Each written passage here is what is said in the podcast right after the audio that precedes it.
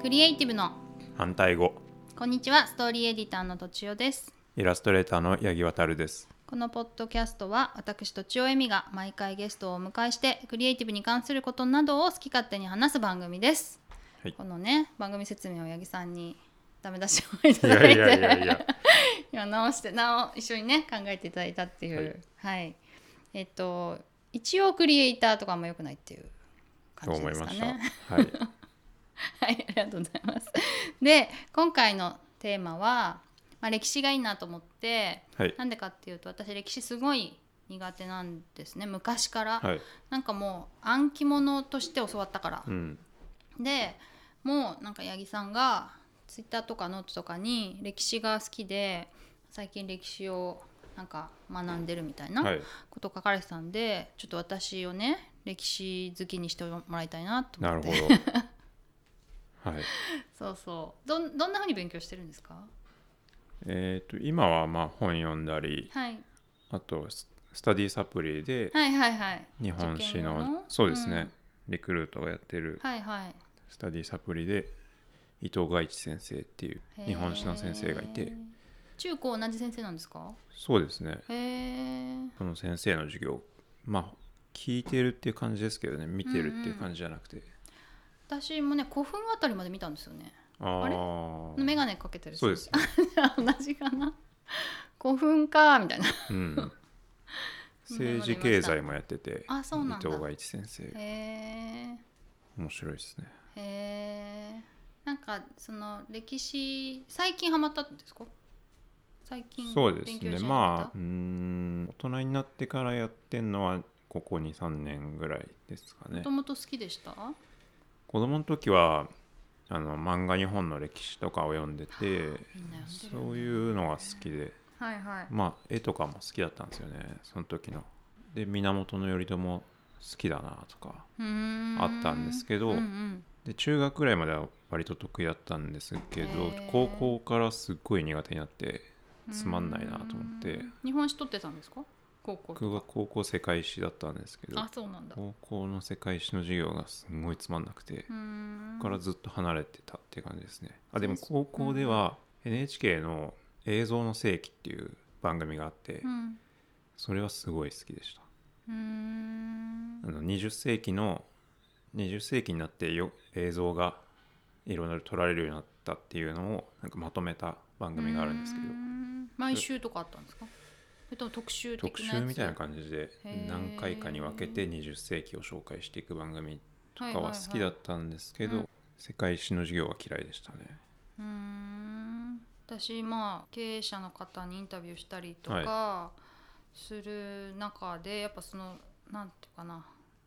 し視野を広く見てる方ってやっぱ結構結構歴史も学んでたりして、その昔のことが今にも応用できるみたいな昔の考え方とかその時代の流れみたいのがはい今にも応用できるっていう感じで捉えてうん考えてる人が多いなと思って。はいってるんですよねでも私自身歴史を全然知らないから、はなんか全然そういうこともできなくてあとまあそもそも興味も持ってなくいて、うんどうしたらいいかなっていう感じなんですよね なるほどそうそうそううーんなんかまずリアリティがないのかなと思ってああそうですねうーんうん僕が興味を最近興味を持ったきっかけみたいはいはないとこで言うと、うんうん千葉雅也っていう哲学者がいてはいはいはいツイッターとかでも結構つぶやいてる方なんですけど、うんうその方のなんか「勉強の哲学」っていう本で、はいはいはいブログノートに書いてありませんでした、ありましたね、うんなんか自分の年表を作れみたいなうーんちょっとその辺の文脈は忘れちゃったんですけど、はい自分の年表を作るっていうので自分の年表を実際作ってみたんですけどねはいはいで自分が何年に生まれて何年に高校入ってとかこの時に、えーハマってたものとか、うん年表を作ってってそうするとまあえー、と30年とかはい40年とか、はいそのその間の歴史だけはなんか自分と関係ある歴史になるじゃないですあか確かにはいそっからなんか広げていくと面白いかなと思いますえけどーね、自分の年表を書いた後に時代的にどういうことがあったっていうのも一緒に書いたってことですかそうですねはいああ、だから僕で言うと「うん少年ジャンプ」とかを読んでたんで、うん、えーとそれで「スラムダンクがすごい好きだった時代っていつだろうとか「スラムダンクはなんか1900何年とか、うんあとは好きな映画がこの年に公開されてるなとかっはいはいていうのを書いていくんですよね。はいはいはいそうするとなんか時代と自分がリンクしていく感覚がはいあってへえだんだんそこから面白くなってきてじゃあ,、えーまあ兄弟僕は兄がいるんですけど、兄が生まれた年とかもその年表に書いてって、母親父親とか入れていくとで入れてって、まあ、どんどんその事件とかも自分の年表の中に入れてきてで、まあ、好きなものとかも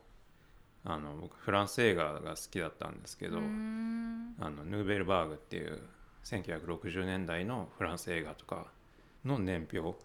ゴダールがこの年に映画作ったなとかはいはいはいうのを入れていってい、はいはいはいあこんなに離れてんだとか、はいはいまあはち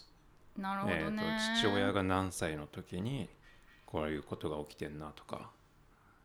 まあ面白そう浅間山荘事件何年とか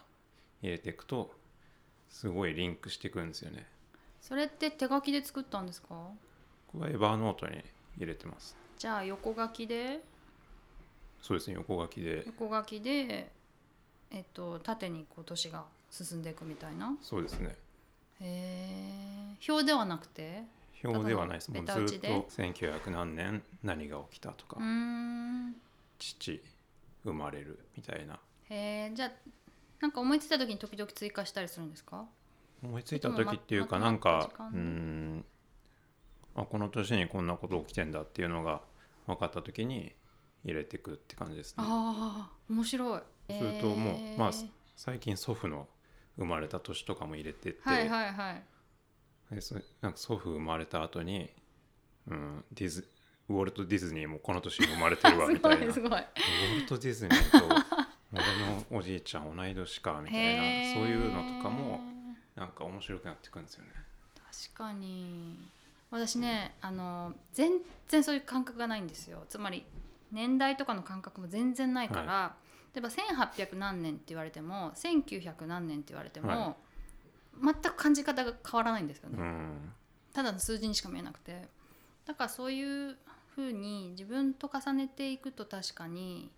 その距離感みたいなそうですね。まあ親まあとかがやわかるかっぱもしれない一番うんうん、いいと思いまうんすね自分がまだ生まれる前のことがリアルに感じ取れるってことですよね。そうですねうん確かに。おじいちゃんとか。はいはい、でも今も思ったんですけどその例えば「スラムダンクが連載が始まった時とか、はい私ジャンプ読んでたんですよね、はいだけどそれが何年生だったかってあんまりはっきり覚えてなくて、うん、そういうのも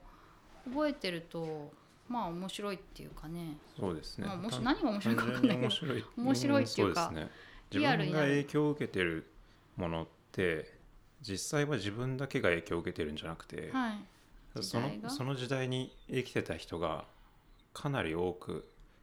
の同じような人がいっぱいいるっうんていうのをなんか、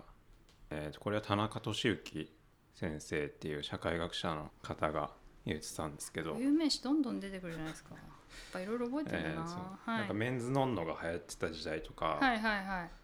あと少年ジャンプが流行ってた時代とかう、ん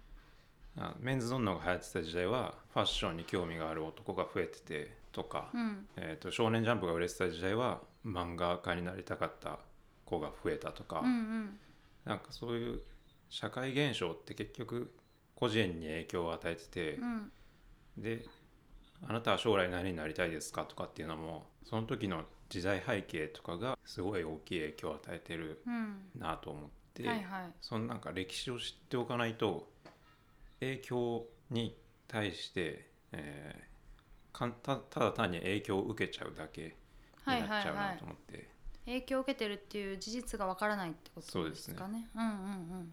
それ分かっていて、認識していた方が、はいはい、まあ、より自分とか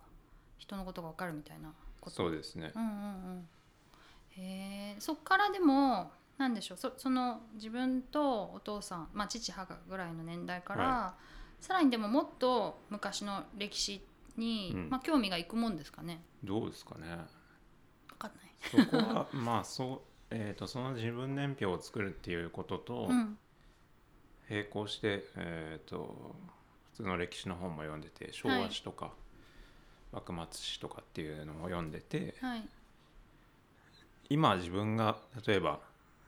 まあ学校で体育座りとかしてる時のことを思い出して、うんえーその体育座りっていうのは明治の教育あーで生まれたんだよとかっていうのが分かるとはいそのその今今起きていることってじゃあいつから始まったんだっていうのが分かる、意外と最近だなととかかうんうんもう江戸時代からつなが続いていることとか、うんうんまあそれこそ室町時代から続いていることとかいろいろあるんですよね。うんうんその今目の前にあるものがいつからじゃあ当たり前になってるのかっていうのを意識できるのが歴史の面白さですね。あー原点思考入ってましたもんねそうですね関係あるかな、関係あるかもしれないですね。あーそもそもそれはなんなんで必要なのかとうんか、うん本当は必要なないけどなんかみんながただ単に伝統だから守っているとかう、んうんうんなんかその辺を意識しておきたいかなっていう感じですかね。うーん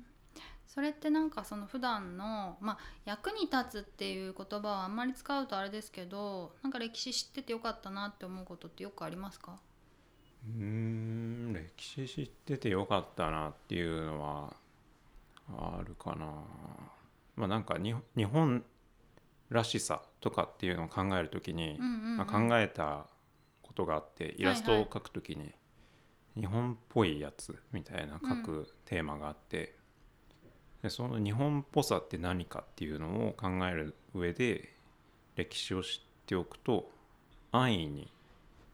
飛びつかなくてなんか変な侍とかはいはいはいそれこそアメリカ人がステレオタイプだねそうそうステレオタイプはないはい日本の姿、これが日本っぽいよねっていうのをもうちょっと深掘りできるっていうのはありますね。確かになるほどねじゃあ年表作ってみようかなまず、年表はすごいおすすめですね。うん、まずは自分の出来事を書くわけですねはい、から社会のことを書くとそうですね。まあ中の自ことを分が面白いと思った事件とかが一番いいんですけど、まあたじ面白いとかすごい影響を受けてるまあ2011年うんうん東日本大震災とかっていうのは、うんうん絶対に記録されるはずそうのですよねことでうんいやこれんまあ例えば好きな本とかがあった時にそれ2011年より前なのか後なのかっていうのでその本の立ち位置って変わってくると思うんですよね。うんうんう